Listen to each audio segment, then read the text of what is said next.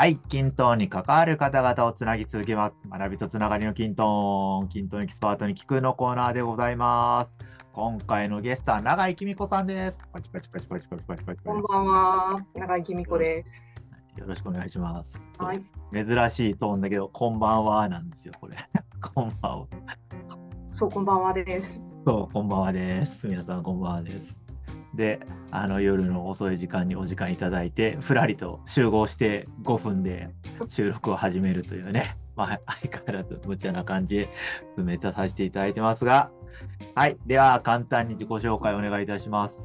はい、えっ、と、三重県松阪市に住んでます。えっ、と、X では、きみこ、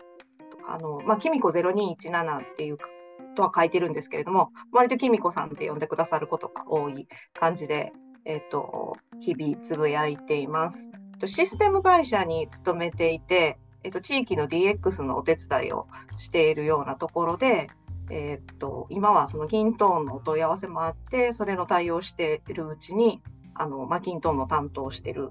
まあ、そのきっかけはその前職でユーザーだったっていうことがあるんですけれども、あの今はその開発の立場で携わってるっていう感じで、えっ、と、 kintone を使ってます。よろしくお願いします。お願いします。手元にこの間のサイボウズデイズでいただいた名刺を見ながら会話してるんですが、このエキスパートのロゴが2個あるのはかっこいいですよね。ちょっと強そうな名刺を作って強いきます。そうな。改善マネジメントエキスパートの下にシステムデザインエキスパートがあり、すごいよめちゃくちゃ実力が伴ってないエキスパまート。たまた、また また。いや、本当にそれで、いや、でもこれが多うん。分、そのサイボウズさんがうん。思ってる道の一つなんじゃないかなと思うんですけど、うちゃんと専門家じゃなくても、うん。あの、ちゃんと勉強すれば、うんうん。エキスパートになれるよっていう。うんうんうんこうん一緒にね、苦楽を共にした仲間の一人ですが、辛い朝、朝を終えながら、あれ、なんであんな会あったんでしょうね。誰が誘ったんでしょうね。多分多分僕とか山さんとか、その辺で。で、いやー、でもすごいよな。だから現時点でそ全冠ってことですもんね。全5資格を持たれてるってことですよですすごいよな。なんかちょっとね、皆さんと並べないんですけど、経歴なんでですか？いや、本当にこうやって、こう草の根で、やうん。で、で、えっ、と、こう、あまりこうね、あの迷わないで山に登れるように学んでいくルートがうん。なんじゃないのかなっていうふうには思ってます。うんうんうんうんうんでもちょっとあえてエキスパートではないってご本人が言うからその流れに乗っちゃうんですけどでも学んでる中でその自信とかこうある意味疑似体験ある程度想像とかねもう馳せながらかもしれないんですけど自分が経験しない部してきてなかった部分も疑似体験したりとか想像したりとかしてある程度なんかご自身の中ではフレームができてきたって感じなんですかね。そうですね。あの実際ユーザーの側だったっていうところからいくと、ええやっぱりそのステップの0とか1とか2とかまでなんですよね。うんうんとにかくこう作って走り始めるみたいなところで、でその時になんかもうやっては手放しやっては手放しみたいな感じでうん結構なんかその朝礼誤解でうんうんどんどんなんかこうやってっては、まあ、そのみんなに渡して、まあ、みんなそれなりに苦労してみたいなところええ。でやってきているので、えっと、なんかそちらの方は結構実感こもってうん。いろいろ話すこともあるし、あそのサインポスト見てあの頃悩んでたことってあんまり外れてなかったっていうかなんか答え合わせになってて、あれ読んだ時にこうめちゃめちゃ泣いたりとかしたんですけど、マジですかあれ感動できる本ですよ。おお、タイムポストを読んで泣いたってことですか？泣きます泣きます。すごい、ちょっと。いやでもことの皆さんっていうかさん、もハイブの大阪でちょっとそれっぽいことを言わああれてて、その答え合わせみたいな。うんうんうんうんうん。いや、でも、共感できて胸熱になる部分は確かにありますよ。そうなんです。でも本当になんかその運営とかになってくると、全くこう経験のなかったところうんうんですけど、その、まあ、前の方でこう自分の考え方とそんなに違わないって分かってるので、こう安心してその先のことってこう想像してこう自分のことのようにこう考えることもできるじゃないですか。うんだからまあその経験ないところもあまり踏み外さないような、まあ、少なくともその地図の読み方は知ってるみたいなはいはいはい。なるほどね。書くかなとか思って、うんうん本当にその実績が多分他の方よりはずっと少ないんですよね。ええそういうところでそう思います。で、ちょっとすみません、飯塚さんの話出してしまったあれですけど、結構その試験に苦労されてるうんあの本当にこう、ね、先達の方っていらっしゃるじゃないですか。多分そんな方がこうあのこう問題の回答を書くよりもこうなかなかそういう言葉とか持ってなくて、えっとこうそれをようやくああの本で表現する言葉を得たタイプの人の方があの、あうん、書きやすいんじゃないかなって思います。素直な人ってことですよね。まあ確かにそうですよね。書いてあることそのままっていう意味ではね。あそうですけど、まあいろいろその語彙がまだないので、うんうんうんね、結構もしかしてオウム返しに近いかもしれないですけうん。ど、ああ、なるほど。うんそれに沿って書くっていうことうんだと、そので試験対策的にはやりやすいと思いますでも本当なんか試験対策っていう意味じゃなく、なんかこれはその私の考えとこう近しいし、うん。きっとこの先導いてくれるって感じられるなるほど。参考書なのでうん。うんうんうんうん。うんこれ、今、そのキミコさん言ってくれたのって、ご自身の経験が012だったから、例えば、まあ、小説というか、あんまり、もともと興味なかったような分野の本を読み出したときに、うんでも、最初の1章、2章が結構共感できることだらけだったから、最後まで読み終わりましただった本だとしてね。はい。でも、もしかしたら、中には運用フェーズしか知らない方とか、ね、開発だけの部分を、ある意味、ある程度仕様が固まってから、アプリ作りだけから、今は携わってるような方も中にはいると思うんですけど、そういう方でも、一箇所でも共感できれば、進めやすいものなんですかね。もし、そういう方。そうだと思います。だからその。ね、その初めから最後までっていうか、その次のループうん始めるところまで、うん知らないところもこう想像しやすくなる。うん。で経験してないことも想像しやすくなる。うん。うんなんかそんな気はします。えー、いいな。ループって言ってくれましたけど、なんかそういうストーリーで組み替えて面白いかもしれないですよね。スタートが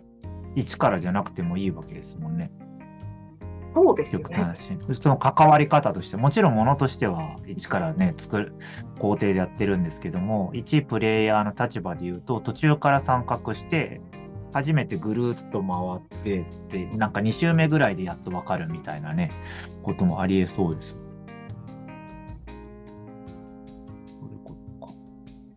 れあのウェブページで読んでるとあの最後まで行くと頭に戻るの感動しますね。うんうんうんうんうん。そういうことですね。これでもどっから始めても回ってこれるっていうのは今言われてそうやなと思いました。うんきっとそうだと思います。管理者だった人もうんこうやってないことをこう経験できるような、うんうん追体験できるような、なんかそんな内容なんじゃないかなと。そうですよね。だからこれをね、なんかドラマ映画化したら1から6まで6個のストーリーをまた作れるみたいなね、その始まりを起点にね、ちょっとどなたか小説化してくれないか。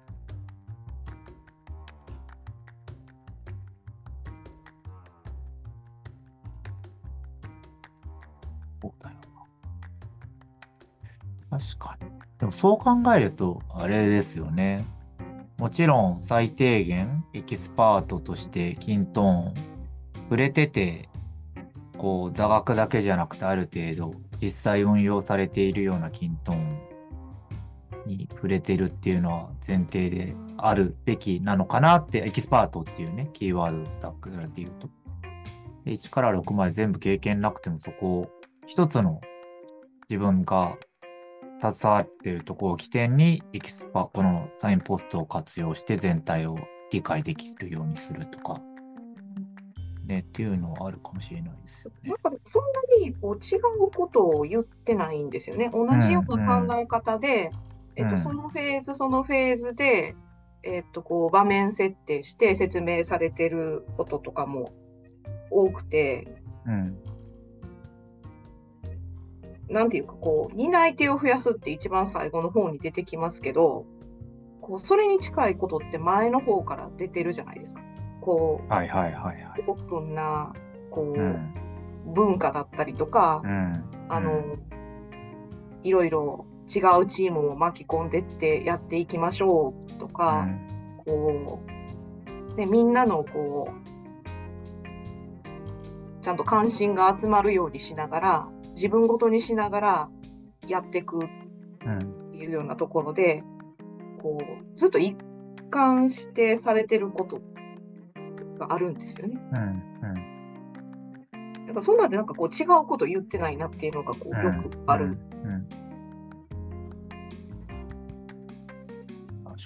そういうふうに思います。なんかやっぱりね、あり方みたいなのは、その、キントーン概念理解に詰まってるとことかは全部共通してつながってるんだと思うし、うん、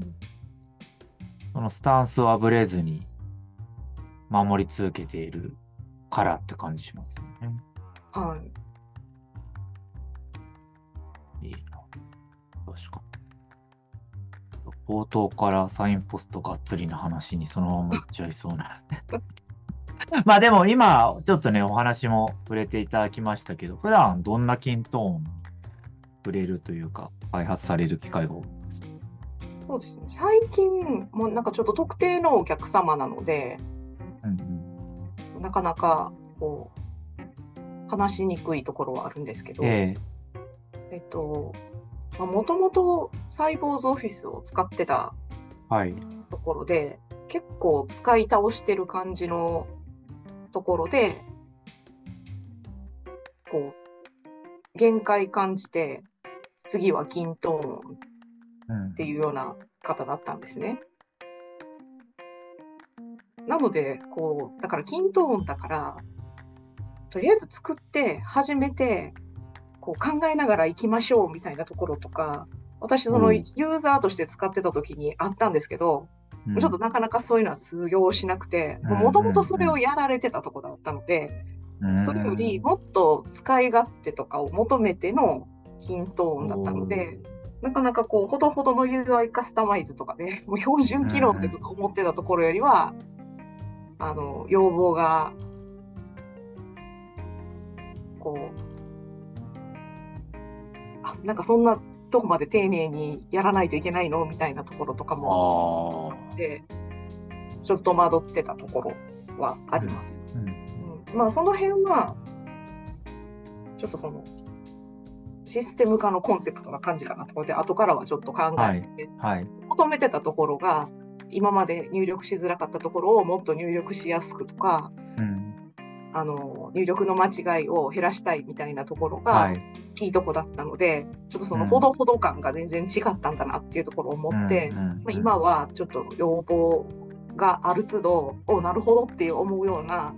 あの入れやすさだったりとかすると、ちょっと凝った UI とかをうん。設定してる。まあでもそれでも、あの、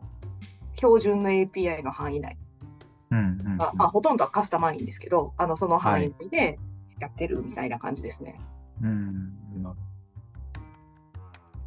その当時、そのオフィスからキントーンに使い方を広めていった時も、そのお客様の要望がカスタマイズありきのこのご要望を聞いた時に、キムコさん自身は違和感を感じられてたんですか？私、直接その時聞いてなかったので、おそう。ちょっと後からあの私が聞いてたこととあの本当に求めてたお客さんが求めてたことと違ってたんだなっていうのがえー。感じられてきたっていうところはうん。うん。あって、うんまあ、そういうところでちょっとこう、うん、改めて考え直した時期があるっていう感じですかね。えーそこ具体的にどういどういう状況ってことですか？えっとですね、まあ、ある程度、その生産の管理のシステムというか、そのカスタムアプリを作り込まれてたんですね。うんうん。で、その均等にしたいって言ったのは、その手前の入力の部分が、あの、Excel でこう、見積書とかを作られてるのが、まあ、版の管理が大変とか、入力が間違いが多いとか、それを均等にしたいっていうような聞き方をしてたんですよ。はいはい。で、あの、ちょっとそこを、ちょっと凝ったようなことを言われてて、えっと、うちの会社がまだやったことなかった、勤労に対して経験者がいなかったので、はい。ああいうのってそういうことできないんじゃないのみたいなことを言われてたんですけど、私が使ったことがあったので、死ぬぐらいだったらできますよみたいなのを 言ってるうちに、あのじゃあ、お宅でお願いっていう話に。なったんですね。でそうなので、私はその見積もりのシステム、見積もりのアプリを作るんだと思ってたんですよ。おー、なるほど。でも実際には、その後のもともとあのサイボーズオフィスで管理してた情報と連携させて、さらにその先も、その請求とか、うんうん。あの発注の管理もしたいっていうのが、なるほど。あのそれは結構分かる場で、1年ぐらいかかってるかな。おー。はいでも、携わり方によっては全然見えない状態ってありそうですよね、今の話ね。そうなんですよねう。ん。でちょっと最初から全部聞いてないと、うん。うん、分からなかったところもあって、うん。うん。うん、でまあ今もこうさらにこう野望はあるようなんですけどうん聞き出したいと思いつつはい。ちょっとこちらもなかなか理解できてないところもあるので、ああ。うん、理解は業務の全体をっていう。業務の理解ですね、うん。そういうところもあって、ちょっとなかなかこう的確にこう全体見たあのこう業務フローの改善とかは、はい、今も提案できてないなっていうようなうん。ちょっとジレンマは感じてて、なるほど。うんでもコツコツコツコツちょっと手元で いろいろ凝ったことはやってるっていう。感じですね。うん確かに。うんなんかもともとは既存のシステムがあって、そこの手前の Excel 業務を改善したかった。で、そうそうそう、そのアプリだけ作るつもりで。こということですよね。なんか、その、その先わかんないけど、何、何のためにの Excel かわかんないけど、何かしらで運用されている Excel 業務のヒントかみたいなところだったけども、その先がいろいろ続いてたと。そうなんですよ。だからまあ、あの、基幹システムうん。みたいなもうノリってことでですすよねよね。うんうんうん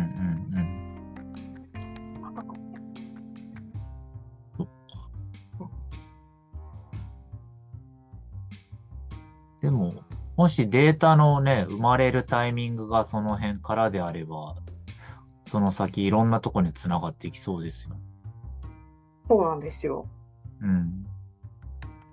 うん、本当に、あの、経理とかの事務的なところも、あの生産関係の、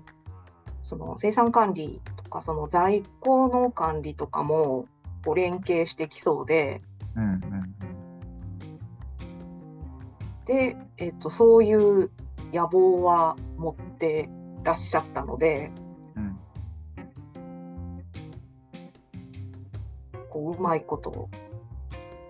実現していきたいなって思っているっていうところです。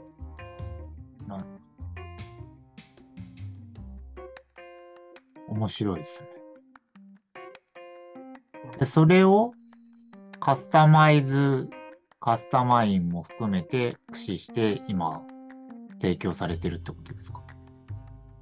今そうですね。はい。うん、はい。え、きみこさん自身はずっとカスタマイズもご自身でやられるてるってことですよね？えっ、と、あの、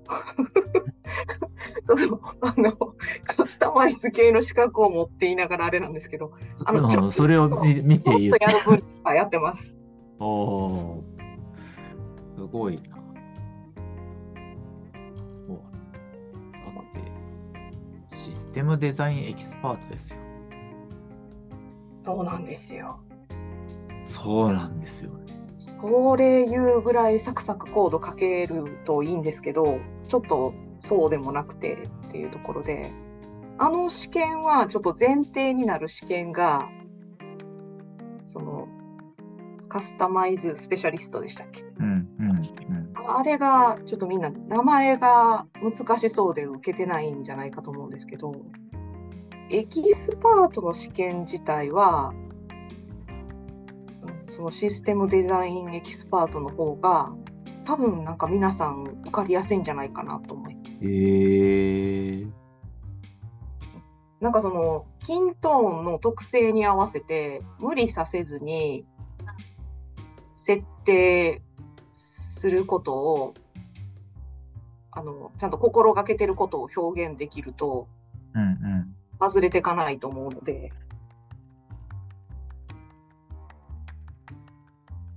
あの、改善マネジメントの方が、あ、そうか。多分いろいろ構築のお手伝いされてる方って、やっぱりなんかそのユーザーとしての経験が少ないんじゃないですかね。なので、その、あ現場の、こう、チーム作りとか、あ。その気分、雰囲気みたいなのを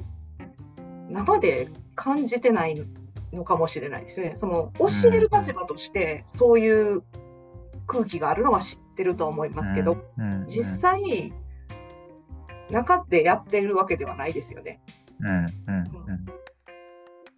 そこら辺がもしかして難しいのかも。なるほどな。確かに、その、普通にスクラッチと言われているシステムのプロジェクトに関わってたときは、完全にこう運用部隊とかが別部隊だったりとか、お客さん側に運用部隊があったりとかして、で、ベンダー立場と本当にリリースっていう形でどうぞっていう形でもう納品の儀をして手離れするみたいなことも多かったので、確かにな。そういうのある気がします。なのでちょっと私その違う時期に受けましたけど、うん。システムデザインエキスパートの方がもうなんかか書きやすいというかそうそう思いました。結構な方がダブル受験おすすめって言うんだよな。そうあの改善マネジメントいける人はシステムデザインはいけると思います。でもカスタマイズスペシャリストが。でしょう。であとそのシステムデザインやの方行ける方は、おそらくそっちの、その、ピントン概念理解とか、目的設定のところとかが、あの、その生での体験が少ないので、うんうん。書くのが難しいんじゃないかなって。ああ、なる、あなるほど、そういうことか。なるほどね。あの携わり方か。あの、えっ、と、カスタマイズスペシャリストがないので、そちら受けれない方が多いので、うん この仮説を検証してもらえることがなかなか少ないんですけど、うんうんうんうんうん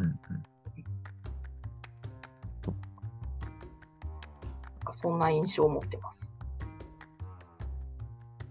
じゃあ、いきますか、僕が。また、やだな。やだな。